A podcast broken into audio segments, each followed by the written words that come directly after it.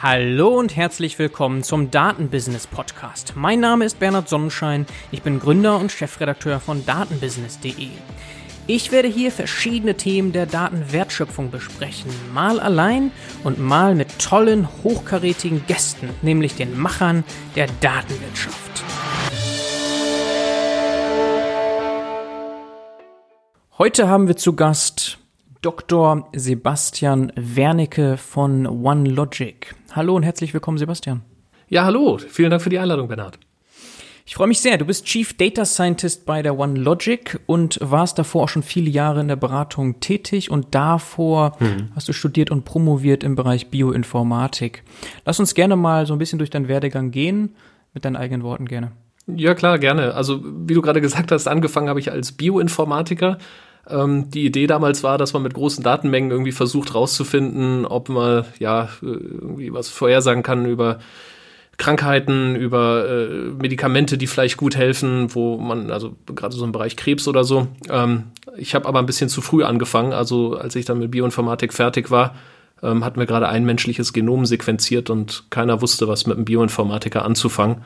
Und genau, so bin ich dann in die Beratung gekommen. Ähm, erstmal bei, bei Boston Consulting, also bei, bei BCG und dann später noch bei Oliver Wyman. Da mhm. hauptsächlich so Finanzgeschichten gemacht. Ja, okay. Ja, das doch jetzt sehr schnell. Also was mir noch aufgefallen ist, du hast äh, 2000 angefangen mit Bioinformatik, warst dann 2003 fertig und auch 2006 schon mit der Promotion fertig, oder? Ja, genau, genau. Das ist also, ähm, sportlich. ja, das ging damals noch, da hat man noch Diplomstudiengang, ja. Das, äh, das wäre ja heute gar nicht mehr möglich, keine Ahnung. ja gut, es, es war formell möglich, aber du musst es ja auch schaffen. also man kann, konnte sich dann leichter die Vorlesung vielleicht reinschieben, aber ich will nur sagen, in drei Jahren ein Diplom und in drei Jahren eine Promotion durchziehen, da gehört schon einiges dazu. Also da hast du dir einiges ähm, vorgenommen und auch äh, dann anscheinend geschafft. Naja, es hat, es hat einfach auch unglaublich Spaß gemacht. Also ich, ja. ich glaube, ich, also gerade bei der Promotion auch, ich war, ich wollte halt immer noch irgendwie Forschung betreiben und auch wirklich irgendwie was Neues erfinden oder so. Und dann, ähm, ja, wenn es Freude macht, dann geht es auch ein bisschen schneller manchmal, ne? Ja, und warum hast du da nicht weitergemacht? Also ich frage deswegen, weil die meisten, die ich so kenne, hadern damit gerade wenn du, wie du sagst, Spaß in der Forschung da ist und vielleicht machen sie nochmal ein Jahr Postdoc und so, so als Übergangszeit, aber bei dir ging es ja dann rucki in die Industrie. Vielleicht kannst du da noch ein bisschen die Beweggründe erläutern. Ja klar, also ursprünglich war das, war das schon angedacht, ja, dass man da weiter Forschung machen kann, aber ich glaube, so richtig abgehalten davon hat mich mein Doktorvater. Also ohne, dass oh. er das wollte, der war ein, nein, der war ein großartiger Doktorvater. Also der, der hat sich unglaublich gekümmert, der hat einen Einsatz gehabt, ähm, das, das kann man sich eigentlich nicht besser wünschen. Der hat alles richtig gemacht, der hatte die lange Publikationsliste ja. und ähm, der hatte sich gerade habilitiert und war dann auf der Suche nach einer Professorenstelle und ich habe das halt live mitgekriegt, wie er ähm, da einfach von Uni zu Uni äh, dann immer wieder gelaufen ist und versuchen musste, da irgendwie eine Stelle zu kriegen. Und irgendwie habe ich mir dann gedacht, da verliere ich dann einfach sehr schnell den Spaß daran. Also wäre wär sicherlich was Schönes gewesen äh, zu forschen, aber dieses ganze Umfeld, das hat mich dann doch eher so ein bisschen abgeschreckt und ich wusste ja auch, also so, so gut wie der würde ich es nie machen können. Und, und wenn es bei ihm schon schwierig ist, dann wollte ich mir das nicht mehr antun. Also. Okay, also ein sehr realistischer Blick für alles drumrum eigentlich, was dann letztlich die Forschung auch ausmacht. Leider oder so ist es nun mal, ne? Okay. Ich denke, das gehört zum Spiel, ja. Das genau. gehört zum Spiel, also. genau, okay. Ja, dann aber natürlich Industrie. Das wird auch heute der Fokus natürlich sein. Es ist ja kein Forschungspodcast, obwohl du da ja einige Zeit drin verbracht hast und wie ich gesehen habe, auch sehr erfolgreich publiziert hast. Na, aber du bist ja in die Strategieberatung dann gegangen, hast du schon gesagt, BCG, Oliver Wyman, dann noch andere mhm. Geschichten. Solon hast du auch als äh, Data Scientist dann wiederum die Data Science Abteilung genau, aufgebaut. Genau, da war ich dann aber schon richtig in der Data Science drin. Genau. So, dann wieder so ein bisschen zurück ins Technische eigentlich. Ja, ja, also klar, ist ja auch interessant genau. dann eigentlich in der Forschung. Bist du ja offensichtlich sehr technisch unterwegs, bist dann aber eher in der Strategieberatung aktiv gewesen. Das heißt PowerPoints nehme ich mal an. So als Deliverable auch, in erster Linie? Ja, ja auch, unter anderem. naja, ich meine, ich mein, also ich, ich habe mir das ja auch zu, zu Anfang so ein bisschen angeschaut und, und dachte erst, ich treffe da voll auf die Klischees, ne? Also sozusagen der, der, der Physik-Leistungskurs erklärt dem Vorstand, wie dann so die Welt funktioniert. Ja. Und äh, ganz so ist es dann ja doch nicht. Also ja. ähm, die, die Strategieberatung, ich meine, die würden sich auch nicht halten, wenn sie nicht wirklich da ähm, ihren Kunden da auch ordentlich Mehrwert bieten würden. Und ja klar, also natürlich ist da viel irgendwie Workshops, PowerPoint, ähm, Präsentation und sowas dabei. Ja. Ich glaube aber ehrlich gesagt, dass mir das heutzutage unglaublich hilft. Also, weil im Endeffekt ja die Data Science, ich meine, ich, ich darf ja als Chief Data Scientist selber gar nicht mehr so viel Data Science machen, sondern das darf ja dann immer das Team die, die, die spannenden Sachen machen.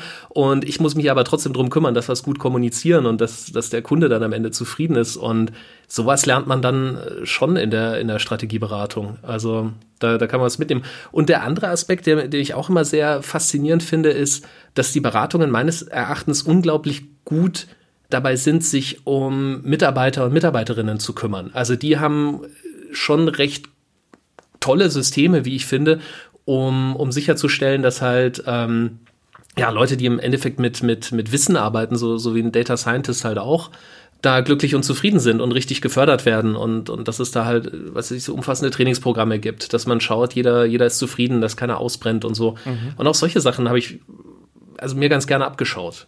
Ja, Zeit, ja, okay. Aber man hört ja sonst gerne dieses In-Up-Out-Prinzip, das du bei McKinsey und, und wahrscheinlich auch BCG dann immer so hörst. Ja, ja, also, also die einen sagen das Up or Out, das ist dann das. Harte, die anderen sagen dann Grow or Go, das ist dann so aha, die, die Weich-Variante. ja.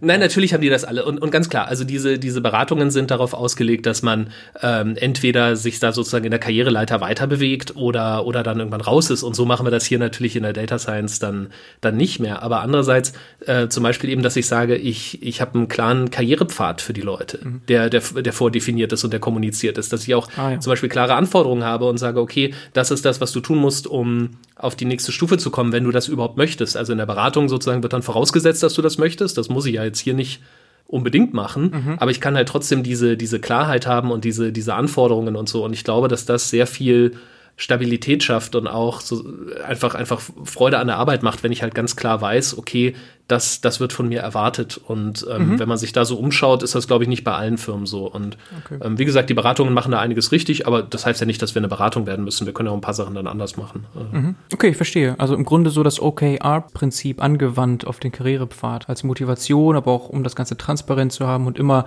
sich entlanghangeln zu können an den Key Results, die dann letztlich zu Objective führen. Ja, ja, und, und auch natürlich, ne, dass, dass wenn, wenn ich dann sozusagen hier arbeite und mich dann frage, ja, ähm, meine Kollegin, äh, warum ist die weitergekommen und ich nicht oder sowas, ja, ne? Dass es dann genau. einfach eine klare Antwort auch darauf gibt und ja. dann nicht heißt, naja, ähm, haben wir halt so entschieden oder irgendwie sowas. Ja. Das führt immer, glaube ich, zu sehr viel Frust dann am Ende des Tages, ne? 100 Prozent, genau. Du hast gesagt, jetzt bist du Chief Data Scientist bei der eben OneLogic mhm. und du hast ein Team von über 40 Data Scientists zu verantworten. Oder ist das sogar genau. schon outdated? Ja, okay. Ja, ja, so, so über 40, also Data Scientists, wir sind so ähm, äh, männlich-weiblich so etwa halb-halb geteilt und wir sind an drei Standorten unterwegs. Wir sind in äh, Frankfurt, in Passau, wo mhm. die Firma eigentlich herkommt und ich sitze jetzt hier gerade in München. Ah ja, okay. Ja, bevor wir dazu kommen, kann ich dich nicht unter den Tisch fallen lassen, dass du auch TED-Speaker warst, mehrmals, ich glaube mindestens dreimal. Und in Summe hast du damit vier Millionen Views oder so generiert für TED. Das heißt, du bist ja, in der, im heutigen Sprech die Videos sind ja auch auf YouTube, äh, ein Influencer eigentlich.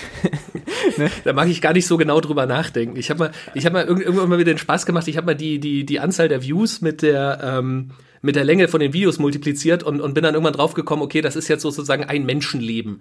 Und das fand ich einen unglaublich erschreckenden Gedanken, dass ja. ich sozusagen ein Menschenleben lang hat irgendjemand auf, auf dem Video mich gesehen. Das, das finde ich einen ganz, ganz seltsamen Gedanken. Wobei, wobei ich musste einwerfen, du weißt ja nicht, wie ein View berechnet wird. Das kann ja sein, dass man nur drauf klickt. Oder äh, wer weiß, wie lange man die Sachen sich anschauen muss. Ne? Also äh, das ist immer so ein bisschen tricky. Aber ich weiß, was du meinst. Das ist das schon äh, ja. Äh, multipliziert, ergibt das schon äh, eine, eine gute Watchtime. naja, und die, und die haben das ja früher auch selber, also selber getrackt und so. Also ich, ich, ich, ja. ich kenne die so ein bisschen, die da, die da Social Media machen und ähm, ja, also, also es, es, sind viele Minuten, aber mein Gott. Ja, kam einiges zusammen, genau. Drei mindestens Talks und du warst auch äh, sonst in, auf vielen Bühnen schon natürlich und immer wieder eingeladen. Mhm. Also man könnte sagen, Keynote-Speaker bist du auch, Influencer in dem Bereich oder Bizfluencer ist auch so gerade so ein Was Wort. Ist ein ne? das ist so, ja, ich finde das Wort Influencer ja schon auch irgendwie schräg, aber ich, ich war eine Weile in dem Bereich aktiv und habe mich daran, daran gewöhnt und heute fangen die Leute dann an, von dem B2C Richtung B2B zu gehen mit dem ganzen Influencer-Ding und dann äh, gibt's halt diese Wortneuschöpfung, okay, dann bist du halt ein Bizfluencer. Ein äh, Bizfluencer, ne? also, also ich finde schon Influencer klingt immer so, als steht da einer im Hintergrund mit so einem Zauberstab und wedelt dann so ein bisschen, also ja, es gibt ja auch, äh, gibt's ja noch dieses Wort so Thought Leadership, ne, das Richtig. ist glaube ich mal irgendwann so zum, zum größten Buzzword äh, des ja. Jahres so und so so gewählt worden und so. Also es meint alles das Gleiche. Ja, und am Ende ist ja doch nur wichtig, dass man was Gutes zu erzählen hat, glaube ich. Richtig, dass man Wert generiert und das versuchen wir ja heute hier auch gemeinsam, dass wir Wert generieren für unsere Zuhörer. Und bevor wir einsteigen, noch Richtung OneLogic und all den Aufgaben, ich hätte gerne noch eine Frage mit dir einmal besprochen. Mhm. Einfach deswegen, weil ich gesehen habe, du hast dich auch mit dem Thema Networks beschäftigt. Ich selber habe dort auch promoviert in dem Bereich. Ja, cool. Komplexe Netzwerke und Dynamik auf diesen Netzwerken. Und was ich beobachte jetzt, und da bin ich natürlich biased, weil ich halt ein Interesse dafür habe, ist. Äh, ja gut, das wird mir jetzt nicht anders also, gehen, aber so, versuchen wir es mal. Ja. genau. Deswegen frage ich dich, wie du das siehst. Also ich filter sehr viel heraus, so in die Richtung Graph-Datenbanken, dass da ganz viel passiert aktuell. Mhm. Und generell dieses Thema Graphs und Networks, wenn man da so sieht, Graph Neural Networks oder wenn wir Kausalität statt Korrelation betrachten wollen, dann landet man auch sehr schnell bei Graphen. Mhm. Und na klar, Social Media ist natürlich auch im Kern ein Netzwerk und da kann man Netzwerkanalysen fahren. Also es gibt irgendwie im Bereich Data Science mal ganz groß gesehen ganz viel mit Graphen und Netzwerken und das scheint zu wachsen. Das ist vielleicht ein bisschen ja. biased. Aber was ist deine Sicht darauf? Du hast ja auch im Bereich Netzwerke was gemacht. Ja, also ich, ich glaube, jetzt unterhalten sich natürlich zwei Leute, die da eine extrem eingeschränkte Wahrnehmung haben wahrscheinlich oder zumindest so ein, so ein ähm, äh, wie sagt man das, so ein Selection Bias ne, auf, auf dieses Feld. Also wir arbeiten auch äh, inzwischen in den Projekten relativ häufig mit Graphen. Jetzt weiß ich natürlich nicht, ob immer, ob das ein Trend ist oder weil ich mich halt auch für das Thema interessiere und es nützlich finde. Mhm. Also es sind ganz unterschiedliche Bereiche eigentlich, wo die auftauchen. Also ähm, äh, zum einen jetzt dann wirklich in den Analysen, also dass man sagt, was ich eine Betrugserkennung kann ich halt besser machen, indem ich so eine Netzwerkperspektive auf die Sachen setze. Ne? Also Leute, die dann irgendwie so zusammenarbeiten, um jetzt was weiß ich eine Krankenkasse zu betrügen oder sowas. Das sieht man halt ganz ganz gut dabei und und das wird auch immer mehr nachgefragt. Ich fand das, wir haben auch Netzwerke manchmal in ganz, äh, oder, oder Netzwerkalgorithmen, muss man sagen, manchmal in ganz komischen Kontexten eingesetzt. Also, äh, was ich, vorletztes Jahr hatten wir mal irgendwie so einen Datensatz von GPS-Daten, mhm. Eisenbahnschienen letzten Endes, ja, wo man dann diese GPS-Daten dann bereinigen musste.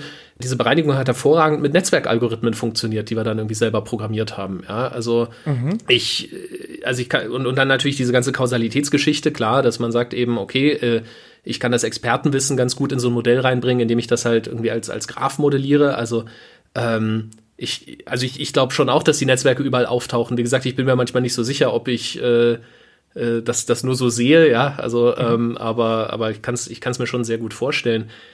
Ich glaube aber allgemein, dass in der Data Science überhaupt so immer mehr dieser Aspekt Algorithmik wieder reinkommen wird. Also dass, dass wir lange Zeit Data Science immer so definiert haben als äh, irgendwie, das, das hat nur was mit Machine Learning zu tun oder vielleicht noch so ein bisschen Statistik. Aber dass es ja eigentlich noch viele andere algorithmische Aspekte gibt. Also da sind die Netzwerke mit drin, aber auch zum Beispiel so, so Sachen wie eine vernünftige Simulation oder dass ich mir anschaue, äh, was, was gibt's denn eigentlich ähm, für, für Datenverarbeitungsverfahren, die jetzt äh, irgendwie, irgendwie vielleicht ein bisschen unkonventioneller sind, eben weil, dass ich es dann zum Beispiel als Graph modelliere und da versuche, irgendwie was draufzusetzen oder so. Also mhm. das ist das ist ein ganz wir, wir verbreitern einfach gerade unser Arsenal, weil wenn ja. es dann halt mit dem Random Forest nicht mehr hinhaut, dann dann, dann brauche ich ja trotzdem noch irgendwas in der in der Hinterhand, ja, also was mhm. ich da mhm. drauf loslasse auf meinen Datensatz. Mhm. Ja, absolut guter Punkt. Ein holistischeres Rangehen, Sicht auf, die, auf das ganze Thema. Ne? Und ja. da helfen Netzwerke, weil die ja intrinsisch darauf ausgelegt sind, Jetzt nicht nur für die Visualisierung, sondern auch für die Analyse Dinge zu verbinden und zu ermöglichen, dass du eben von gewissen Punkten entlang weiterer Punkte zum Ziel kommst. Also dass du nochmal, mhm. Äh, dass du das nochmal besser sehen kannst und auch queryen kannst überhaupt. Und da kommen dann wahrscheinlich die Graph-Datenbanken ins Spiel für große Datenmengen. Ja, also, also, wobei ich, ich ganz ehrlicherweise sagen muss, also mit Graph-Datenbanken arbeiten wir dann, dann gar nicht so viel. Wir arbeiten wirklich viel mit Graph-Algorithmen. Also, also, wo mhm. wir dann äh, sagen, die, die Daten, die liegen auch manchmal, also diese, diese Netzwerkinformationen, die liegen ganz häufig noch als, sag ich jetzt mal, klassischer Datensatz vor. Ja, also ich habe halt sozusagen eine Tabelle, da stehen meine Knoten drin und eine Tabelle, da stehen dann meine Verbindungen drin oder mehrere. Ähm, aber das, das, das, wenn wir dann da versuchen, Muster drin zu finden, dass wir dann halt sagen, okay, jetzt sind das halt Netzwerkmuster, die wir finden wollen. Also was weiß ich, irgendwie fünf Knoten, die ungewöhnlich stark miteinander verbunden sind oder äh, fünf Knoten, die ungewöhnlich stark nicht miteinander verbunden sind. Also solche Muster dann, dann da suchen.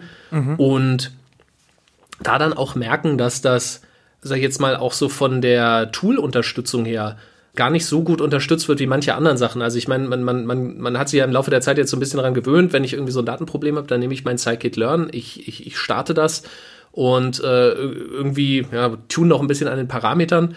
Ähm, diese ganzen Netzwerk-Software-Pakete äh, und so, das, das, das ist noch nicht so gestreamlined. Also das, äh, ja. da, da muss man teilweise auch selber dann, dann irgendwie wieder Hand anlegen was aufwendig ist, aber natürlich auch einfach, ja gut, wenn man sich dafür interessiert, natürlich massiv Spaß macht. Das ist natürlich auch klar. Ja, ja es gibt sowas wie Networks, wenn man jetzt Python was machen möchte oder iGraph. Ja, ja. Gibt's, äh, C und aber das wird Python. so langsam dann. ja, die sind nicht optimiert. Das sind nee, halt Sachen, genau. das nutzen halt ähm, so Wissenschaftler, ne? aber das ist halt nicht Industry-relevant, weil das einfach nicht skaliert, das Ganze normalerweise. Ja, ja und, und auch so, wo ich sagen muss, also da bin ich ja froh, ne? Also ich klinge ich kling jetzt wie ein total alter Mann. Ich bin ja damals noch im Studium, ja, mit C groß geworden, wo ich dann aber manchmal auch dankbar bin, wirklich so, so noch maschinennahes Programmieren gelernt zu haben, einfach für das Verständnis, okay, wie mache ich jetzt irgendwas effizient oder schnell, ja, weil ja. das halt da dann schon irgendwie kritisch ist und leider halt man auch selber machen muss. Das ist ja das Angenehme heutzutage, dass ich mich eigentlich nicht mehr darum kümmern muss, weil ich mit meinem Python oder was auch immer ja dann, dann, dann diese ganzen schön optimierten Bibliotheken ansprechen kann. Aber die ja nicht optimiert halt nicht sind, gibt, muss, muss man selber machen. ja, ja, genau. genau. Oder, oder man muss sie halt doch nochmal tun. Okay, verstehe. Damit sind wir gar nicht so weit weg von deiner Forschung eigentlich, die du vor, naja, 15 Jahren, ist ja schon ganz schön lange her, abgeschlossen ja. hast mit dem Thema Network Motives, ne? also kleine, mhm. äh, besondere Muster in Netzwerken. Äh, interessant, dass sich das dann doch noch ein bisschen verfolgt bis heute in dem täglichen. Ja, irgendwie, irgendwie auch schön. Also und, und ich glaube auch dieser, dieser Aspekt, ähm, also die, die, die Arbeit selber, die ging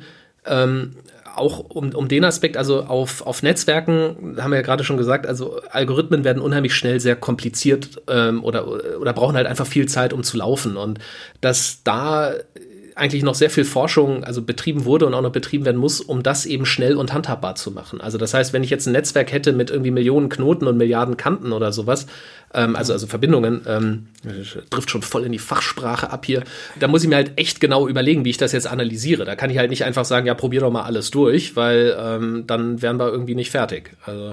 Ja, Okay, ja, wir sind schon fast ein bisschen off-topic. Spannendes Thema, relevant auch, das muss man schon sagen, definitiv. Aber jetzt gehen wir vielleicht dann doch zu sehr in die Tiefe und kommen zurück zu OneLogic und den ganzen anderen Aufgaben, die du dort hast. OneLogic ist ein Beratungshaus, Projekthaus für Data Science. So viel soll mal schon klar sein. Aber was kannst du noch dazu sagen?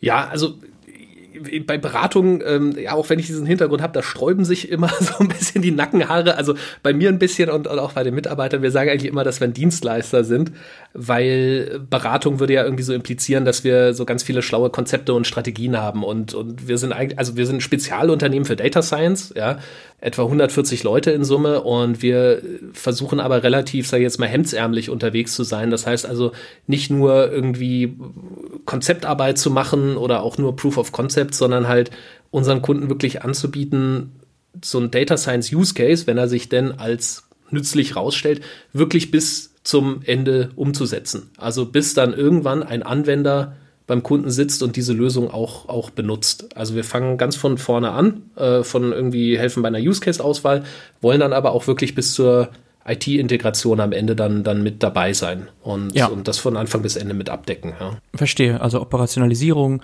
ja. äh, in Produktion bringen, wie man immer so schön sagt. Das Was ja jetzt in aller Munde ist, genau. ja.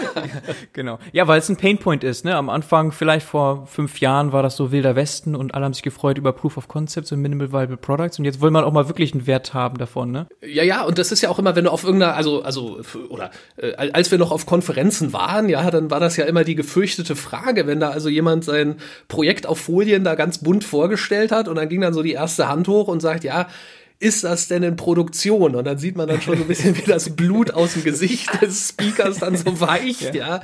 Und, und dann immer so ein bisschen gewunden wird, so, ja, wir sind also gerade dabei. Wir so, arbeiten dran. Ja, ja, genau. genau. Und da gibt's vielleicht auch so, so schöne Sachen wie, man muss das Ganze nochmal irgendwie von Python in Java bringen oder keiner, da, da, da gibt's irgendwie so gruselige Geschichten auf jeden Fall, wo man plötzlich alles umschreiben muss. Wenn man nämlich nicht von Beginn an alle Stakeholder drin hat und das wirklich genau plant, diesen End-to-End-Prozess, mhm. ne? Ja, und vor allen Dingen, es ist ja, es ist ja ganz selten, also es ist ja ganz selten ein technisches Problem am Ende des Tages. Das muss man ja auch sagen. Also es gibt viele technische Herausforderungen in der ganzen Sache, aber dann auch, äh, was du jetzt gerade gesagt hast, ich muss einfach so eine ganze Organisation an Bord haben. Weil letzten Endes, also, weiß nicht, wir, wir haben ein Projekt gemacht äh, für, für so einen äh, Einzelhandelsverband, ja, und ich habe dann immer zum Team gesagt, also am, am Ende von diesem Projekt muss der Lastwagenfahrer anders fahren, als der vor 20 Jahren lang, also als er 20 Jahre lang gefahren ist.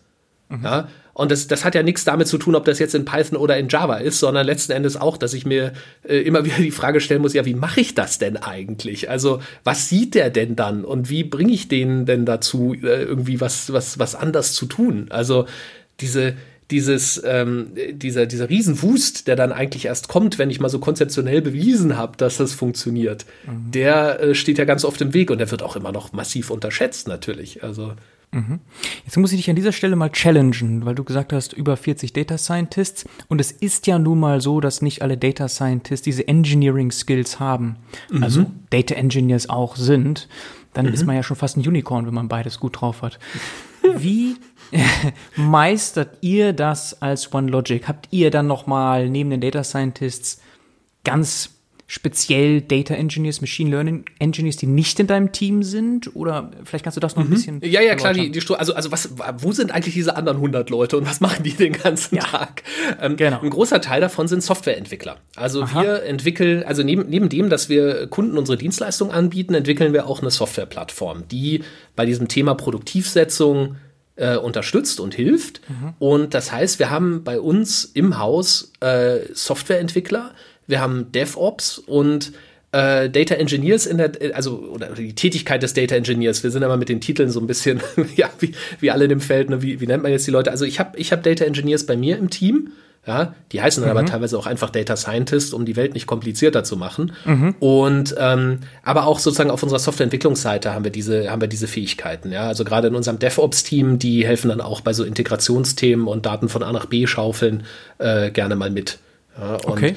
Also es, äh, es, aber es ist, es ist eben noch mehr als dieses Data Engineering. Also ähm, uns hilft auch, dass wir wirklich Softwareentwickler haben, weil wenn ich jetzt mal überlege, also wenn jemand als Data Scientist anfängt, bringen die Leute, also er oder sie ja ganz selten irgendwie wirklich so Software Engineering Fähigkeiten mit. Also natürlich können die Leute coden, die können programmieren, das fragen wir ja dann auch im Bewerbungsgespräch so ein bisschen ab. Mhm. Aber wirklich äh, gut Software schreiben, also, also ich sage, es gibt so einen schönen Buchtitel, da heißt weniger schlecht programmieren. Ja, also und man muss den Leuten immer beibringen, weniger schlecht zu programmieren. Und es hilft dann natürlich, wenn die das von unseren Software-Engineers dann, dann lernen können, die das halt schon die ganze Zeit lang machen. Ja. Ähm, um dann halt auch einfach guten Code zu schreiben, wenn es jetzt um einen POC geht oder irgendwie sowas. Mhm. Also typischerweise in Projekten sind dann Leute aus deinem Team, aber eben auch mhm. von den Software Engineers, die ja nicht in deinem Team sind. Ne? Die genau. kommen mit rein. Ja. Genau. Und manchmal, manchmal sind da noch, also wir, so ein Projekt, das wird, ähm, und da unterscheiden wir uns jetzt wirklich auch von der Beratung. In der Beratung ist es ja so meistens, dass so ein Team so ein Projekt von Anfang bis Ende abarbeitet. Bei uns rotiert das so ein bisschen durch. Also die Projektleiter, ähm, also äh, die sind in der Regel relativ konstant dann dabei. Aber mhm. beim Team brauche ich ja ganz unterschiedliche Fähigkeiten. Also am Anfang brauche ich eher jemanden, der mit dem Kunden in so eine Use-Case-Auswahl gehen kann. Dann brauche ich vielleicht mal irgendwann so wirklich so Hardcore-Data Scientists, die dann so ein POC machen können. Und dann muss ich aber immer mehr eben diese Data Engineering und Softwarefähigkeiten dann in so ein Projekt reinrollen, mhm. ähm, weil ich sonst überhaupt nicht die, die Umsetzung schaffe. Also mhm. da gibt's, da gibt's, also in so einem typischen Projekt, wenn ich jetzt wirklich von Anfang bis Ende denke, dann gibt's ähm, eine gewisse Konstante, das ist halt die Projektleitung, aber das Team darunter, das wechselt dann so Schritt für Schritt immer durch, je nachdem, was ich halt gerade da für Fähigkeiten da, da drin brauche.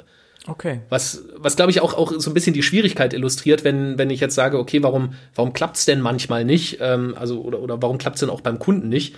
Weil ich letzten Endes natürlich irgendwie, wenn ich, wenn ich so ein Projekt habe, dann, was weiß ich, so zehn verschiedene Rollenprofile dann irgendwann mal äh, rein und raus gerollt habe. Ne? Also irgendjemand, der, der ein bisschen strategischer unterwegs ist, der nächste kann ein bisschen programmieren, dann muss jemand kommen, der äh, Daten anstöpselt und so weiter und so fort. Das ist ja Potpourri ja, an, Fähigkeiten, die ich da irgendwie rein brauche in so ein Projekt. Und nicht von Anfang bis Ende eben, ne? Also deswegen dieses Genau, diese genau. Unicorns gibt's ja nicht, die du vorhin angesprochen hast. Ne? Und, und wenn, dann wüsste auch keiner, was er mit denen anfangen soll. Also äh, von daher mhm, okay. muss man das einfach über ein Team lösen. Ja, natürlich sehr spannend. Es gibt ja etliche Beratungshäuser, die einen gewissen Fokus haben. Also entweder ja, vielleicht auch das Data Science POC-Thema, dann eher Engineering, dann Strategie. Klar, die meisten sagen, wir können alles.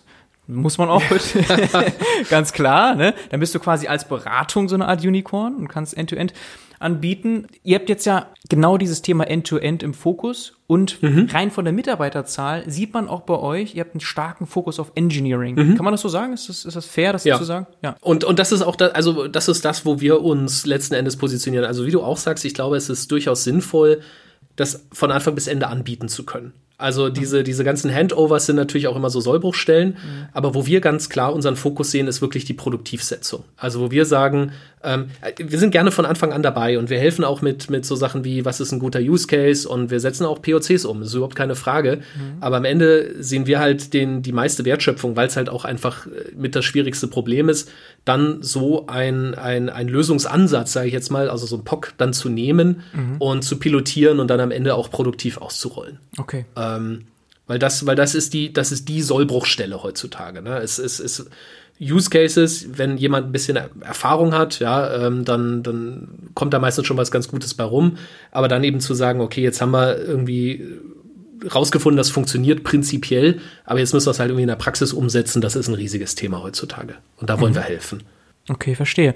Jetzt habt ihr neben dem, was du schon besprochen hast, diese One Data Datenplattform und ich mhm. vermute mal, dass einige von euren Softwareentwicklern genau daran arbeiten. Ist das richtig, dass sie abgestellt also sind? Nicht nur einige, also da, da arbeitet ein großer Teil der Softwareentwickler daran. Ach so, also, wirklich? Ja, ja, ja, ja. Also, also nicht, die, die gehen nicht zu den Kunden, sondern die arbeiten an dieser One Data Data Plattform. Also vielleicht können wir einfach darüber mal reden, was diese naja, One Data. Genau, also also ich erkläre vielleicht erstmal ganz kurz, was was One Data macht und ja. ähm, dann auch wie das mit den Kunden und so weiter ein bisschen äh, funktioniert. Ja. Also One Data ist eine Softwareplattform, die es vereinfacht, genau diesen Produktivsetzungsschritt durchzuziehen. Ja, also für die, also um bis zum POC zu kommen, da gibt's genügend Tools, die ich irgendwie verwenden kann. Ne? Da kann ich, äh, also kann ich mir mein Python Anaconda installieren oder R, ja, da gibt's ja auch die beiden Fraktionen. Und irgendwie so bis zum Ende vom POC kommt man dann.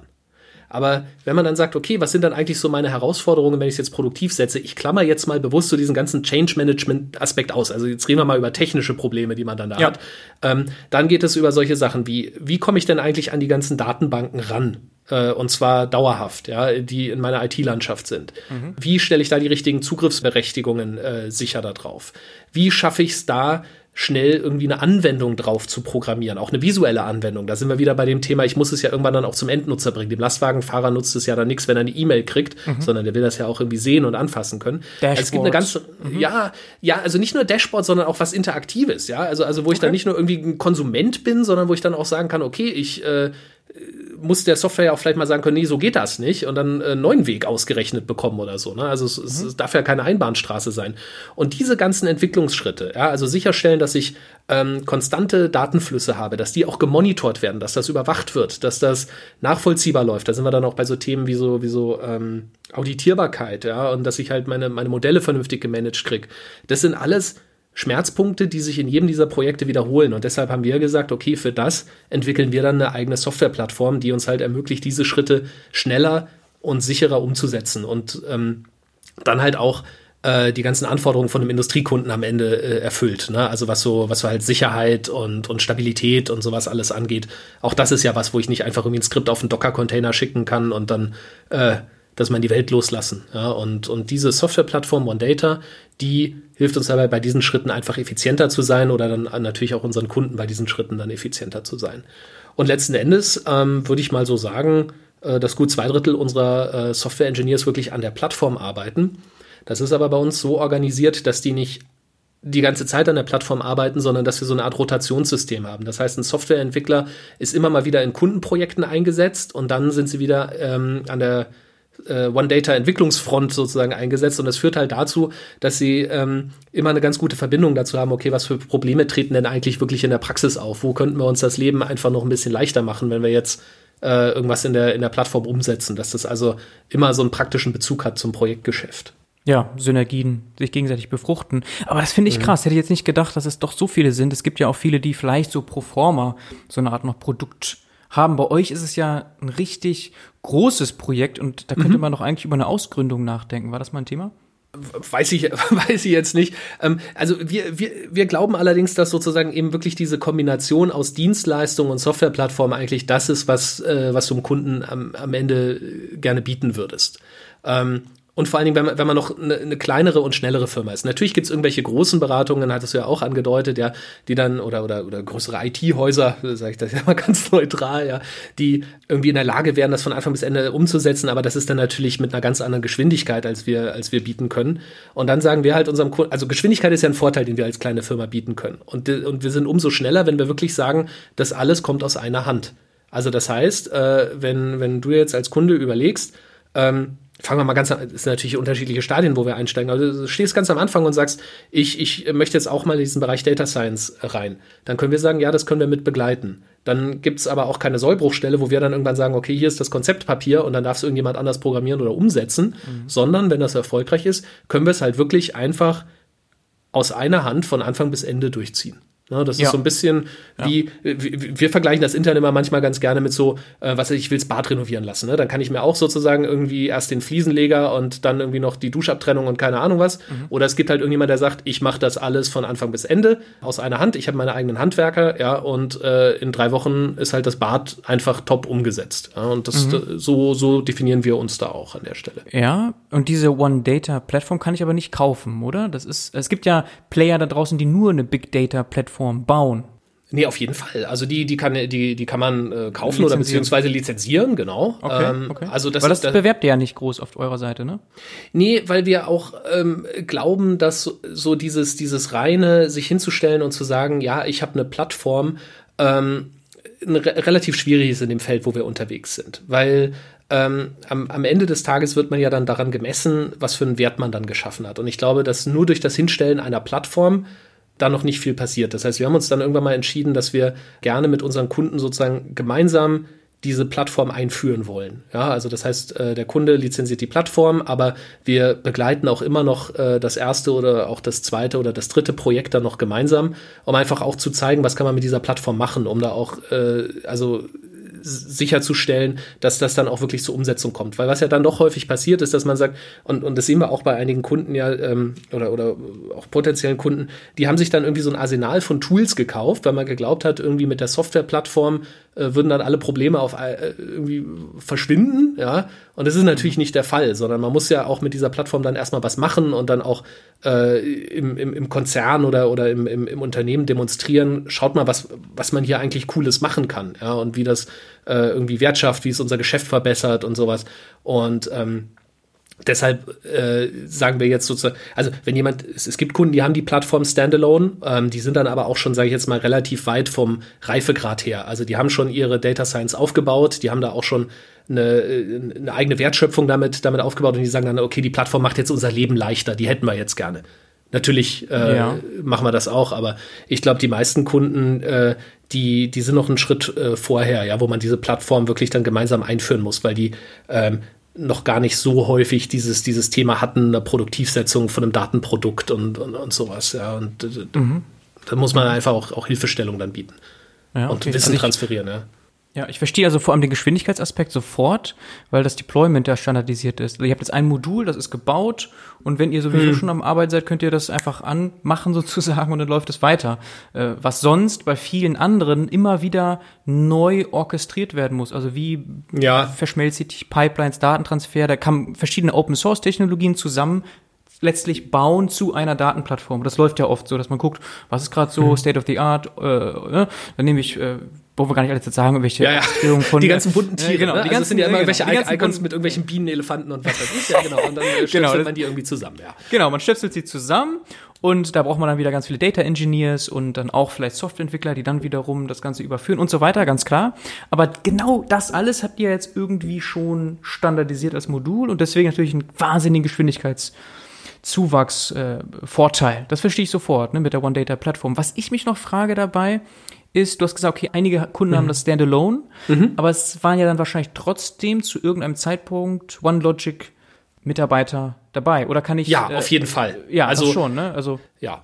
Ja, das macht, das macht auch am meisten Sinn. Also, also ähm, zum Beispiel einer der Kunden, die, die jetzt weitgehend äh, Standalone die, die Plattform benutzen, mhm. äh, mit denen haben wir gemeinsam angefangen in einem Format, wir haben das dann Joint Data Lab genannt. Ja? also die Idee war quasi, wir bringen unsere Data Scientists zur Hälfte, Data Scientists meine ich jetzt mal als Überbegriff für die ganzen Engineers und Entwickler. Also wir stellen die Hälfte der Leute, der Kunde stellt die Hälfte der Leute. Und wir planen das dann über, über zwei Jahre und im Laufe dieser zwei Jahre gehen wir immer weiter raus und der Kunde, äh, die waren halt da gerade im Aufbau, die bringen dann immer mehr ihre eigenen Leute rein. Und jetzt haben wir aber da zum Beispiel den Übergang geschafft. Mhm. Und jetzt nutzen die die Plattform alleine und entwickeln das auch weiter. Das ist so eine äh, Forecasting-Engine für den Einzelhandel und, und nutzen das auch, probieren da neue Algorithmen aus, programmieren da drauf oder so. Aber ich glaube, wenn wir nicht diesen gemeinsamen Teil gehabt hätten, wo äh, die uns erklären, sozusagen, was sind denn eigentlich die typischen Probleme im Einzelhandel und wir sagen, okay, hier ist unsere algorithmische Erfahrung und da ging es auch viel um Skalierung dann in so einem Projekt, ähm, dann, dann äh, wäre das ein ganz schwieriger Start gewesen. Also das muss man gemeinsam anschieben, da hat man überhaupt keine andere Chance. Okay, verstehe. Aber man kann jetzt nicht als anderes Projekthaus so einfach mal One Data nutzen und das dann rein. Das kommt nicht vor eigentlich. wir haben schon, äh, doch, also wir haben schon Partner, die mit denen wir da kooperieren, also auch mhm. auch durchaus Beratungen darunter, die dann sagen, okay, dann setzen wir eben One Data ein im Rahmen unserer mhm. Projekte. Mhm. Ähm, äh, das, das teilt sich dann eben so, also das, das sind auch durchaus ja, Strategieberater darunter, äh, Namen können wir jetzt leider nicht nennen an der Stelle, aber wo dann die Strategieberatung sagt, okay, wir übernehmen halt diesen Teil Change Management, äh, wir, haben, wir haben da auch, auch gute Produktideen, sage ich jetzt mal, und nehmen dann aber One Data und ein Data Scientist Team von, von OneLogic mit rein, um dann halt den technischen Teil und, und den Umsetzungsteil zu machen, weil ja auch die die größeren äh, Strategieberatungen sich ja inzwischen auf die Fahnen schreiben, zu sagen, äh, wir machen nicht nur Konzepte, sondern wir bringen es halt bis zur Umsetzung. Mhm. Ähm, und da kann es halt hilfreich sein, wenn man da einfach im Tandem miteinander arbeitet. Ne? Dafür äh, profitieren wir, weil die natürlich sehr äh, gute Kontakte haben, dann auch eben wirklich in, in die höheren Management-Ebenen und so, was ja auch immer wichtig ist, um so ein Projekt wirklich gut zu unterstützen. Und das ja. ist eine ganz gute Symbiose. Und da wird One Data eingesetzt, also okay, ohne verstehe. Frage. Also. Ja, und strategisch jetzt für OneLogic natürlich auch nochmal von Vorteil, ein Retainer-Angebot zu haben, lizenziert, was dann darüber hinaus, über Projekte hinaus, eventuell noch äh, Umsätze generiert. Ne? Wo liegen wir da preislich, wenn ich äh, OneData lizenzieren möchte? Was ist so die Range? Ähm, also ich glaube, das, das äh, ist eine sehr, sehr große Bandbreite. Würden wir jetzt, glaube ich, auch nicht öffentlich kommunizieren, aber also das, das äh, geht durchaus in den sechsstelligen Bereich. Das hängt natürlich mhm. auch davon ab, wie intensiv die Plattform dann, dann äh, genutzt wird. Und also es geht ja um alles Mögliche, eine Speicheranwender-Cores oder sowas, aber ähm, also sechsstelliger Bereich kann da schon erreicht werden. Mhm. Ich finde es spannend aus, aus Business-Sicht auch, weil es gibt nun mal schon da draußen sehr erfolgreiche Big Data Plattforms, die einfach nur diese Big Data Plattform haben und es aber dann schaffen, so Evangelizing zu machen unter Data Scientists und die bringen das dann rein in Unternehmen. Also sehr viel Bottom-up eigentlich. Und Jetzt ist natürlich so, wenn das jetzt gebrandet ist, die One Data unter One Logic, dann habt ihr Vorteile, wie du sagst, es ist alles so in einem Haus, aber den Nachteil, es ist nicht so klar für andere, dass das ein Produkt ist eigentlich, dass sie nutzen ja. können, einkaufen können. Ne? Das muss man ja dann wahrscheinlich so abwägen. Und naja, und, und, und ich meine, es ist ja jetzt, also da, da stehen wir ja auch erst am Anfang. Ne? Also ich meine, auch, mhm. auch unser Produkt äh, One Data werden wir natürlich in den nächsten Jahren stärker in den Vordergrund rücken. Das ist, das ist klar. Aber ähm, ich meine, da ist es natürlich dann auch für uns wichtig, dass wir dann, äh, also für uns ist immer sehr wichtig, dass wir da nicht sagen, guck mal hier noch eine Plattform weil, weil das dann auch irgendwo, ich meine, wie soll das am Markt auffallen? Mhm. Sondern wir wollen halt irgendwie die Plattform dann auch wirklich damit, äh, sage ich jetzt mal, bewerben, dass wir dann halt äh, Kunden haben, die sagen, okay, hier mit dieser Plattform habe ich was erfolgreich umgesetzt, hier habe ich was besser umgesetzt, hier habe ich was schneller umgesetzt, als ich es ohne die Plattform äh, hätte machen können. Ja, weil mhm. das letzten Endes dann auch so, so der Proofpoint ist, ist für uns. Ja. Mhm. Und ich glaube auch, dass, dass das für eine ähm, ja doch im Vergleich kleinere Firma, ich meine, wir sind ja auch wir haben nicht irgendwie hunderte Millionen Venture-Kapital eingesammelt, wie jetzt einige unserer Konkurrenten oder so. Also wir, wir müssen einfach durch sozusagen die Arbeit und dann über die Mundpropaganda diese, diese Plattform verbreiten, weil, weil das dann unser Unique Selling Point ist, dass wir eben sagen können, guck mal, hier hat jemand wirklich was, was umgesetzt und das hat auch funktioniert. Ja? Ja. Ähm, nicht einfach nur eine Plattform irgendwo hingestellt. Ja, ja, aber du bist ja schon so eine Art Influencer gewesen. Ja. Könnte man nicht einfach sagen, äh, Sebastian, du hast doch schon Erfahrung mit raus. Ja, deshalb reden wir doch jetzt gerade. ja, alles klar. Nein, okay, lass uns gerne auch noch konkret werden. Also wir haben schon einige Sachen konkret besprochen, vor allem die One Data Plattform und früher jetzt im Gespräch äh, waren wir auch schon eigentlich bei den Netzwerken auch schon so ein bisschen konkret, mhm. wie ihr das nutzt, aber du hast bestimmt viele andere interessante Beispiele, die du konkret besprechen kannst und darfst. Ja, also also der, ich glaube, so einer der Use Cases, den wir ganz offen besprechen dürfen, und da sind wir auch unserem Kunden immer noch dankbar, ähm, das ist dieser, dieser Einzelhandelsforecast, die ich, die ich gerade erwähnt habe. Das ist ein Kunde, den kennt nicht unbedingt jeder, obwohl der eigentlich ganz schön groß ist. Das ist die, das ist die Markant. Das ist also ein ja, äh, doch, kenn ich. Hm? Verband von ja. Einzelhändlern, ja, also wenn man damit mal Kontakt hatte. Und das ist so, darunter vereinigen sich eine ganze Reihe von, äh, also was weiß ich, Drogeriemärkten, Baumärkten und, und auch Produzenten. Und ähm, was macht die Markant? Die Markant ist so ein äh, zentraler Dienstleister im Prinzip für den Einzelhandel. Und eine dieser Dienstleistungen, die die halt auch für ihre Mitglieder äh, anbieten, ist äh, Forecasting. Also das heißt, ähm, ich will wissen, im Drogeriemarkt äh, um hier in München um die Ecke Wund- und Nasenheilsalbe von der Marke 75 Milliliter, wie viel verkaufe ich denn jetzt die nächste Woche?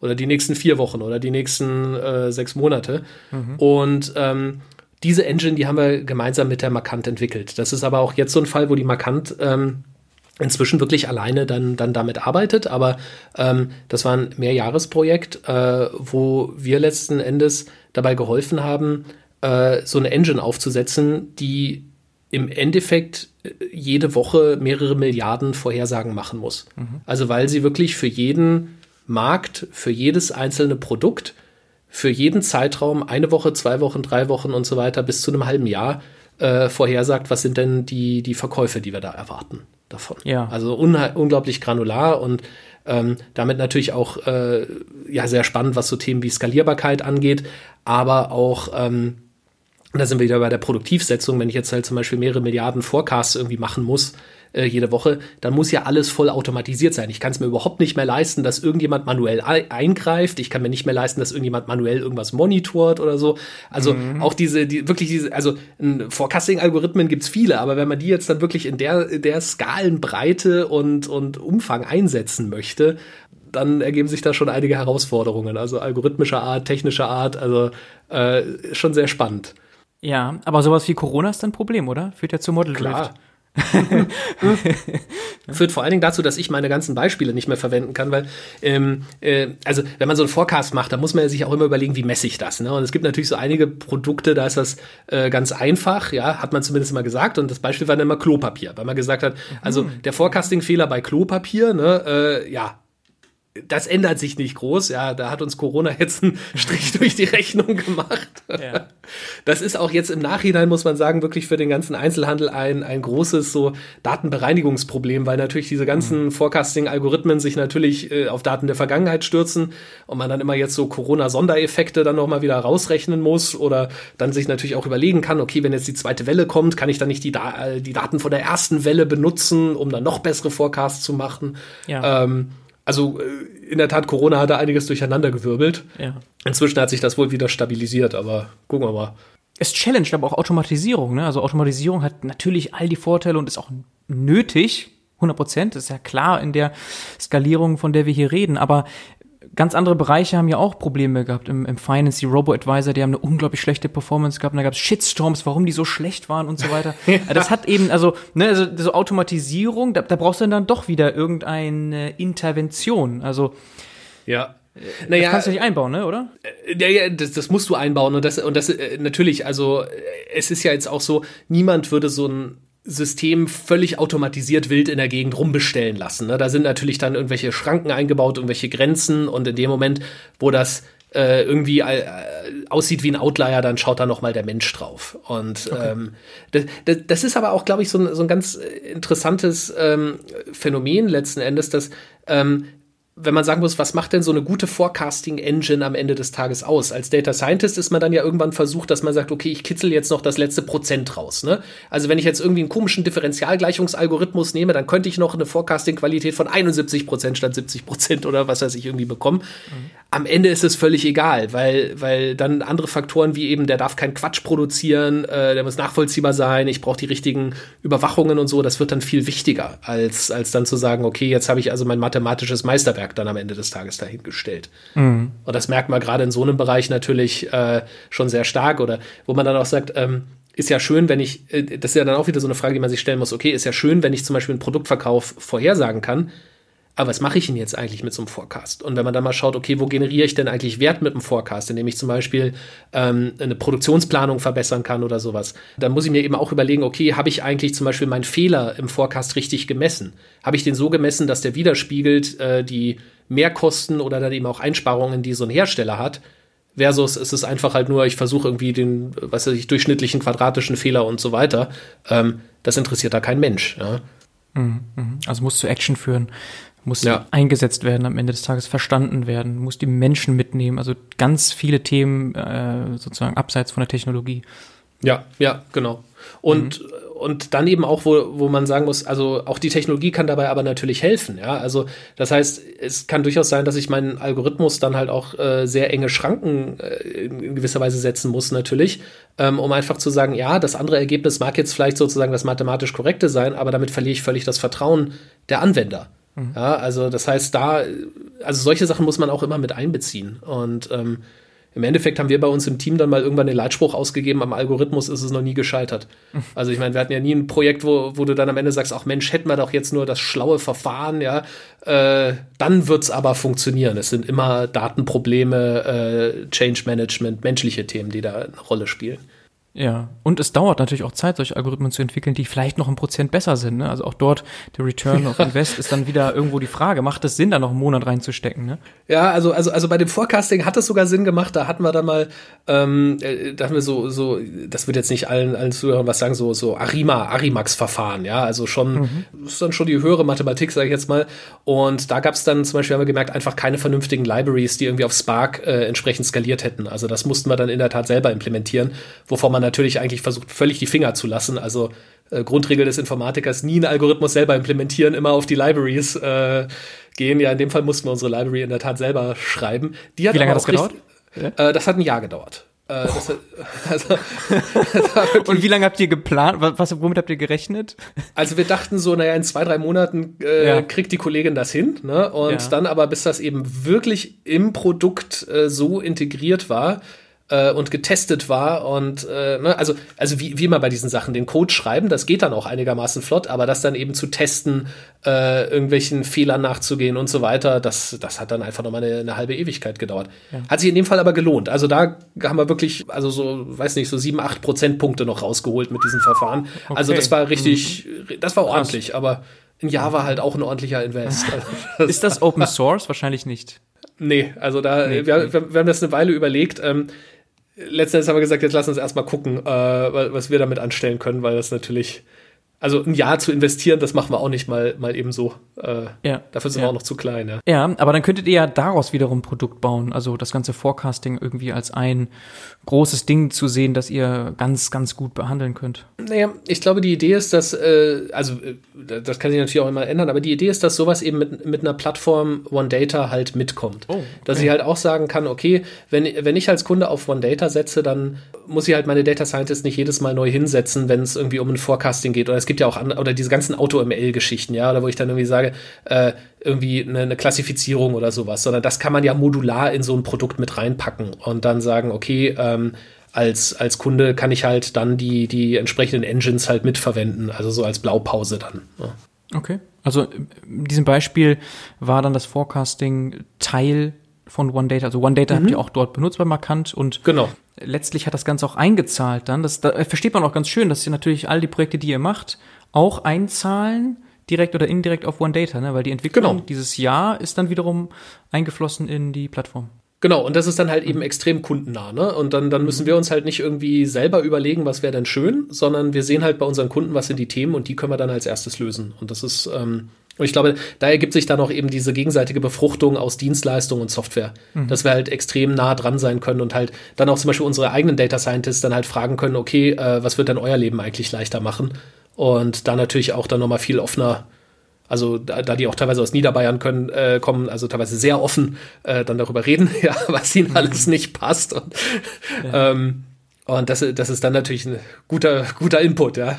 Ja, weil du gerade Niederbayern sagst, ähm, ihr sitzt in Passau, ne, mit dem Headquarter? Äh, die, also, also ja, wir versuchen nicht Headquarter zu sagen, weil wir wirklich die drei Standorte schon äh, so auf einer Ebene sehen wollen. Also aus Passau kommt die Firma her, da ist sie 2013 gegründet worden. Mhm. Ähm, wie gesagt, ich sitze jetzt in München und wir haben letztes Jahr auch noch ein Büro in Frankfurt aufgemacht, was, äh, wenn man sich so eine Landkarte, also wir sind hauptsächlich im deutschsprachigen Raum unterwegs, also Deutschland, Österreich, Schweiz und Frankfurt sitzt natürlich super zentral in diesem Gebiet und äh, von dort kommt man dann immer ganz gut zu allen Kunden. Okay, verstehe. Ohne jetzt äh, in Flieger steigen zu müssen müssen, was ja offensichtlich auch weise Voraussicht war. ja, alles gut erreichbar, auch mit Zug. Ja, also Forecasting ist bestimmt ein Thema, das euch häufiger ähm, beschäftigt. Verschiedene Kunden können sowas gebrauchen. Vielleicht hast du noch ein zweites Beispiel, was nicht Forecasting ist. Ja, ähm, also was, na gut, im, im Endeffekt ist es, in gewisser Weise ist es natürlich immer Forecasting, wo der ganze Wert entsteht, ne? also, äh, aber, ja. aber sozusagen nicht klassisches Forecasting von ja. Zeitreihen, meinen wir jetzt mal. Was jetzt gerade ähm, ganz gut anschlägt, wo wir aber leider keine, keine Kundennamen nennen dürfen, ist im Automobilbereich. Ich selber besitze kein Auto, also äh, von daher war mir das Dito. neu, wenn ich, ja, also, also äh, ich hatte das schon mal gehört, aber mir war das echt neu. Also wenn ich sozusagen zum Autohändler gehe und sage, ja, ich hätte gerne das Auto mit der und der Ausstattung, dann sagt er, ja, äh, super, ja, äh, kann da auch eine ganze Menge Geld lassen, so in einem halben Jahr kannst du es abholen. Mhm. Ja, weil das dann ja erst gebaut werden muss. Und das ist, also der, der deutsche Kunde ist da offensichtlich noch zu einem gewissen Grad bereit, sich darauf einzulassen. In anderen Regionen der Welt ist das nicht so. Da möchte man dann eigentlich auch für diesen ja doch recht hohen Geldbetrag dann gerne sein Auto haben. Mhm. Und was wir jetzt mit einigen Autoherstellern machen, ist, dass wir auf Basis der Ver äh, Verkäufe, äh, die wir also kennen und auch noch äh, anderen Datenquellen, versuchen vorherzusagen, welche Autos und welche Sonderausstattungen in diesen Autos werden denn nachgefragt werden. Mhm. Das heißt, wir versuchen also das Auto zu bauen, äh, bevor irgendjemand zum Händler geht und sagt, das hätte ich dann gerne. Mhm. Und das äh, führt dann natürlich zu dem sehr angenehmen Effekt, dass jemand dann zum Händler geht und sagt, ich hätte jetzt gerne das und das Auto in, in der Farbe der Saison und habe mir noch gewisse Vorlese Vorstellungen, was so, was er sich was man alles machen kann, Sitze, Lenkrad, Stereoanlage, ja. Und dann sagt der Händler, ja, äh, das ist praktisch, weil genau so einen habe ich jetzt hier auf dem Hof stehen. Vielleicht hat er noch zwei andere Sonderausstattungselemente, das heißt, der ist vielleicht ein bisschen teurer, aber du kannst ihn gleich mitnehmen. Mhm, mh. Und äh, das ist natürlich eine unheimlich, unheimlich attraktives, wie sagt man denn, vielleicht das Englische ein Proposal, keine Ahnung. Ja. Also ein Wertversprechen, ja. ja. Äh, dass, dass man sagen kann, okay, also du, du kannst quasi schon vorher sozusagen in der Produktion äh, vorhersehen, was, was dann später gekauft wird. Ist auch irgendwie Forecasting, ist aber natürlich komplett anders, weil es hier gar nicht um die Zeit reingeht, sondern dann eben um die Kundeninteressen, ja, äh, eine gewisse Kombinatorik ist dann da natürlich drin, weil wie kombiniere ich dann diese einzelnen Elemente so, dass das Auto dann natürlich auch äh, gekauft wird und nicht nicht dann irgendwie beim Händler rumsteht. Mhm, okay, aus Kundensicht natürlich verständlich, dass du dann nicht warten musst, sondern möglichst schnell das Produkt bekommst, das du dort kaufst. Und für den Händler ist es wiederum gut, weil er Lagerkosten einspart, ne? Ja, der Händler äh, spart sich Lagerkosten und natürlich hat er einfach auch einen zufriedenen Kunden, mhm. ne, der, der gesagt hat, Mensch, ich, ich war dort und die hatten das gleich da, super. Also das, das äh, lädt natürlich dann auch die Marke äh, nochmal positiv auf. Mhm. Und vor allen Dingen dann hat es der Konkurrent vielleicht nicht, ne? Und der sagt, ja, bei, bei mir musst du ein halbes Jahr warten und der andere sagt, ja, ich habe es doch hier auf dem Hof stehen, ist gerade mhm. gekommen. Nice. Macht sich ganz gut dann, ne? Auf jeden Fall. Keine Abwanderung. Das ist nee. ja, ja, macht Sinn, okay, klar. Äh, wenn du sagst Händler, das ist jetzt aber kein Projekt für einen Händler, sondern äh, ist ein größer angelegtes Nein, das ist, äh, genau, also da, nein, nein, das ist ein Händlernetzwerk. Ja. Ähm, die, die Automobilbranche funktioniert ja so, dass äh, die meisten Automobilbauer ja äh, ihre Autos nicht direkt verkaufen, sondern die verkaufen die an Händler und die Händler verkaufen es dann weiter. Mhm. Und insofern ist sozusagen unser eigentlicher Kunde der Händler jetzt an der Stelle weil der sich ja entscheiden muss, sozusagen, welche Autos stelle ich mir dann auf den Hof, äh, damit dann die Kunden kommen und gleich losfahren können und sich mhm. das dann abholen. Okay, sehr schön. Sebastian, wir sind fast am Ende. Ich möchte aber noch zum Abschluss eine Frage stellen in die Richtung so Grenzen eigentlich von dem Ganzen. Also ist vielleicht ein bisschen. Wo hört das alles äh, auf? naja, nein, aber ähm, es hört sich ja immer alles so toll an und man kann alles machen. Man muss ja nur genügend Daten haben. Und in der Vorbereitung habe ich mir natürlich deine TED Talks auch angeschaut, angehört. Und in einem der TED Talks besprichst du ja auch eigentlich die Grenzen von mhm. Big Data. Und ich beschäftige mich damit auch sehr gerne. Interessanterweise mein erster Blogbeitrag auf datenbusiness.de und auch die erste Episode, die ich alleine gemacht habe, ging in diese Richtung, Grenzen von Daten. Ja. Da hatte ich jetzt eher so Sachen wie äh, die offensichtlichen, wie Datenqualität, Datenfrische und so weiter. Also eher, sagen wir mal, doch wieder ein bisschen technischer. Und du beleuchtest oder hast beleuchtet auch ganz viel das Menschliche und einfach so drumrum Big Picture. Wenn du darauf mhm. schaust, Algorithmen, Daten, Big Data, das kann ja nicht die Lösung sein allein. Ne? Wo siehst du denn da die ja. Grenzen, Probleme? Naja, also, also was ich ein ganz faszinierendes Thema finde, ist eben dieses Zusammenspiel zwischen Daten und Entscheidungen ähm, am Ende des Tages. Also das kann eine kleine Entscheidung sein. Wie gesagt, auch dass, dass eben irgendwie der Logistiker sagt, heute fahre ich mal meine Kekse irgendwie auf einem anderen Weg durchs Land, ist ja irgendwie auch eine Entscheidung, die ich irgendwie herbeiführen muss, wo ich vielleicht mit Daten und Kontrolle noch was machen kann. Aber das Ganze spielt sich natürlich auch auf, äh, sag ich jetzt mal, ähm, anderen Ebenen in einem Unternehmen ab, wo dann immer so ein bisschen die Hoffnung ist, äh, die Daten kommen und werden uns die ganzen Fragen und Probleme, die wir schon lange Zeit haben, ähm, alle irgendwie lösen. Also, also ich, ich äh, schaffe mir jetzt nur genügend frische Daten ran und die richtigen Daten, ja, und äh, auf einmal weiß ich dann sozusagen, wie ich schwierige strategische Entscheidungen treffen soll. Ich kann gleich sagen, welche meiner Kunden ich behalten soll, welche ich nicht behalten soll. Und das ist natürlich etwas, was den Daten in der Regel viel zu viel abverlangt. Ne? Also die Unterscheidung, die, die, die mir dann auch in, in diesem Talk wichtig war, ist halt, dass ich, dass ich sage, naja, also gerade wenn ich über komplexe Probleme rede, also wo ich wirklich, also es gibt, es gibt ja diese Unterscheidung zwischen so komplizierten Problemen und komplexen Problemen. Und komplizierte Probleme, das ist so ein Teller Spaghetti, ja. Also ich kann dann die Spaghetti aufrollen und danach ist das alles sortiert. Und bei einem komplexen Problem, da gibt es so viele Bausteine, unklare äh, Einflussfaktoren, ich weiß nicht, wie es laufen wird, dass ich es einfach sagen kann, ähm, ich kriege das gar nicht sau so sauber in seine Bausteine zerlegt, dass ich jetzt jeden irgendwie da ma mathematisch lösen kann. Mhm. Und, und wenn ich versuche, solche komplexe Probleme dann irgendwie mit Daten anzugehen, dann ist das halt zum Scheitern verurteilt, weil ich dann den Daten zu viel abverlange, nämlich dass sie mir den kompletten Entscheidungsprozess letzten Endes abnehmen. Ja. Und ich kann natürlich immer Daten einsetzen, um Fragen zu beantworten, die ich habe, um zu einer besseren Entscheidung zu kommen. Mhm. Ähm, oder meistens kann ich das. Aber die Entscheidung selber und wie das dann am Ende des Tages alles wieder zusammenpasst, das kann mir halt dann leider doch keiner nehmen. Mhm. Aber Deshalb ist man dann ja auch Entscheidungsträger, weil man dann ja irgendwie auch selber seine Entscheidungen äh, treffen und fällen muss, ne? Und nicht einfach sagen kann, ja, der Computer hat aber gesagt, ich soll es jetzt links rum machen. Ja, weil das ist schon Wunschdenken, ne? Mit AutoML und selbst auch mit neueren Be so Bewegungen wie Self-Service schimpft sich ja sehr viel Self-Service Analytics oder Guided Analytics, Augmented Analytics, ja, ja. verschiedene Begriffe, die gehen so alle in diese Richtung, naja, die Entscheidung wird ja abgenommen und du wirst nicht nur unterstützt. Ja, und das ist ja auch ein wahnsinnig attraktives Versprechen, ne? Also, ja. also wo ich dann eben sagen kann, ja, das, das, das ist ja genau das Gleiche, glaube ich, wie ähm, es gab ja mal lange Zeit diesen Begriff, ich habe den gehasst und zum Glück verschwindet der gerade wieder, dieses Citizen Data Scientist. Also so der, ja. der interessierte äh, Mensch, ja, der dann äh, eigentlich und, und eigentlich dieses ganze komplizierte Machine Learning, das machen wir jetzt einfach, dafür gibt's dann Software und so. Und nein, das ist unheimlich schwierig. Und der, und der Data Scientist muss ganz genau wissen, äh, was er oder sie dann da tut an dieser Stelle. Und das ist halt genau das Gleiche eben äh, bei, bei, bei den ganzen Entscheidungen oder so. Ja, ich brauche Expertise. Ich muss mich da auskennen in meinem Feld. Ich kann nicht einfach sagen, ich ersetze jetzt den Manager durch einen äh, Algorithmus. Es ist genau das Gleiche, wie ich zum Beispiel nicht an dieses ganze ähm, äh, glaube, was weiß ich, so automatisches Screening von, von irgendwie Lebensläufen für Jobpositionen oder sowas. Also das, das halte ich für äh, ganz falsches Versprechen, ja, dass das dann auch äh, mit, mit echt fatalen Folgen teilweise dann, dann äh, wenn dann jemand dran glaubt, dann endet. Ne? Ja, ja, also Biases zum Beispiel als ein so ganz großes Problem. Aber die Fragestellungen und auch die Interpretation letztlich muss übernommen werden durch Menschen, äh, ja. wenn nicht auch durch Data Scientists sogar. Ne? Ja, ich glaube, ich glaube schon durch Data Scientists. Also zumindest, also wir bei uns definieren das dann schon auch als unsere Verantwortung. Also, dass wir zum Beispiel auch sagen, und, und da kommt jetzt wieder so ein bisschen, schließt sich der Kreis so ein bisschen zur Beratung. Also, dass wir zum Beispiel halt sagen, wenn ich jetzt Daten einem Kunden gegenüber darstelle, ich ich muss diesen Daten irgendwie eine Interpretation mitgeben. Ich muss sagen, was heißt das denn am Ende des Tages? Ich kann nicht einfach nur sagen, hier ist der Scatterplot und jetzt entscheid mal, was du dann damit machen willst, sondern ich muss da auch ein bisschen mehr Guidance geben dann am Ende des Tages und sagen, okay, ähm, wir würden die Daten jetzt so interpretieren. Das könnte das heißen. Das heißt aber auch gewisse Dinge nicht. Also dann auch nochmal darauf hinweisen, irgendwelche naheliegenden Aussagen oder, oder, oder Kurzschlüsse, die man dann da machen könnte. Ja, äh, bitte die jetzt nicht, nicht machen und so. Und ich glaube, das ist, das ist als Data Scientist ganz tief unsere Verantwortung, dass wir da nicht einfach sagen, ja, wir klatschen dann die Daten irgendwie rüber mhm. und dann soll mal jemand gucken, was er damit macht, sondern wir müssen auch helfen, das zu interpretieren und zu verstehen und dann eben zu sagen, was steckt da drin an Aussage, aber eben auch ganz besonders sagen, was steckt da eigentlich nicht drin als Aussage und, und dann auch davor warnen was weiß ich jetzt irgendwie, ähm, das, das Lager um die Hälfte zu kürzen, nur weil es auf den Daten so aussieht, als wären die Produkte nicht profitabel oder so. Da muss man dann auch sagen, Moment mal, mhm.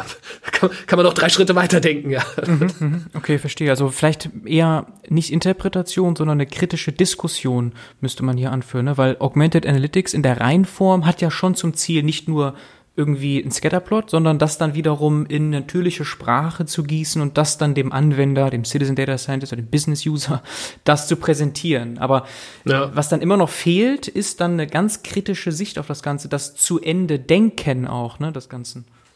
Naja, und ich, und ich glaube, dass ein gewisser Teil Interpretation schon, schon notwendig ist, weil ähm, gerade, also wenn ich es mit einem Entscheider zu tun habe, die ja meistens nicht den gleichen technischen Hintergrund haben und auch sozusagen so eine statistische Grundausbildung, sage ich jetzt mal. Das äh, kann man denen auch nicht, kann man denen auch nicht abverlangen. Das ist ja ganz normal. Die, die, die können andere Sachen gut.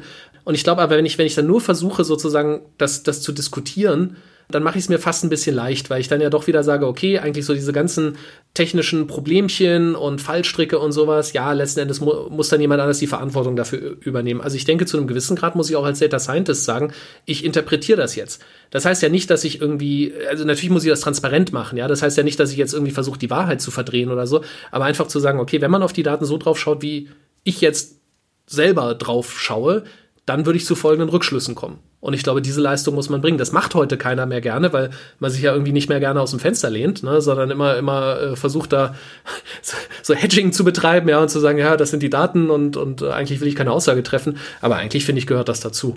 Mhm. mhm. Sehr interessant, ja. Also zumal auch viele Data Scientists gar keine Lust haben, sich mit solchen Fragen zu beschäftigen und doch sehr eigentlich einen Fokus haben ins Technische, in die fancy Algorithmen und so weiter. Also das ist ja auch nochmal ein Abverlangen, ne?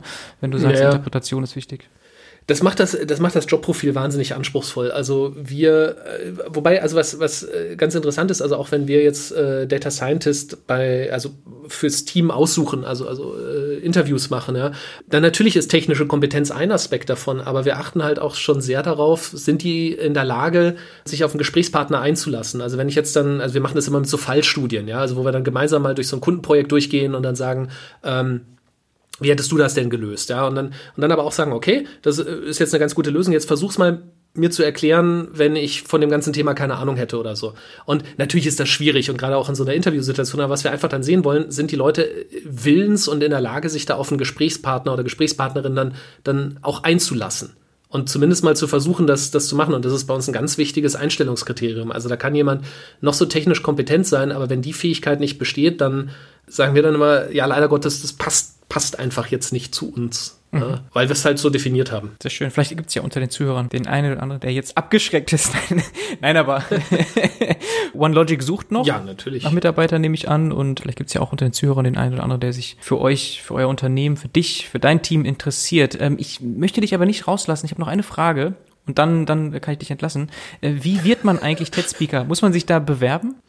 Ähm, naja, das, das werde ich immer wieder gefragt, ja, ja und, ich, und, ich, muss ganz ehrlich sagen, ich weiß es nicht. Aha. Also, weil.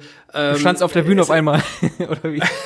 naja, ähm, das, das ganze Ding ist ja riesengroß geworden. Also, also äh, ich, jetzt sehen wir uns ja hier auf dem Video. Ich schaue ja jetzt viel älter aus als auf diesen Videos. Geht und, eigentlich. und einer der also Gründe ich, dafür ist, dass er. Vielleicht ist die Auflösung gut, zu gering.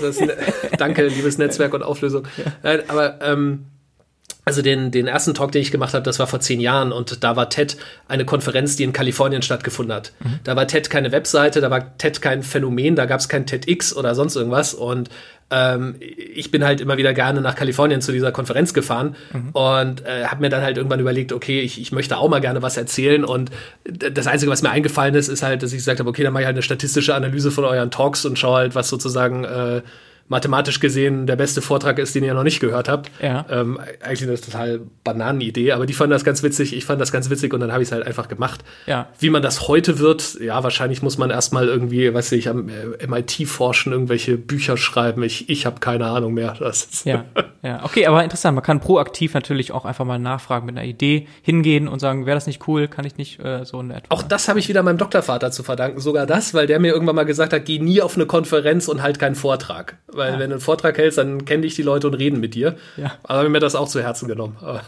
der, schon, der wusste schon viel, ne? echt gut. Also. Sehr schön. Okay, Sebastian, hat echt Spaß gemacht. Wir haben viel gelernt hier. Ganz meinerseits. Deswegen bedanke ich mich einfach nur und wünsche dir noch einen guten Tag. Ich sage vielen Dank für die Einladung. Hat richtig Spaß gemacht. Sehr gerne. Ciao. Ciao.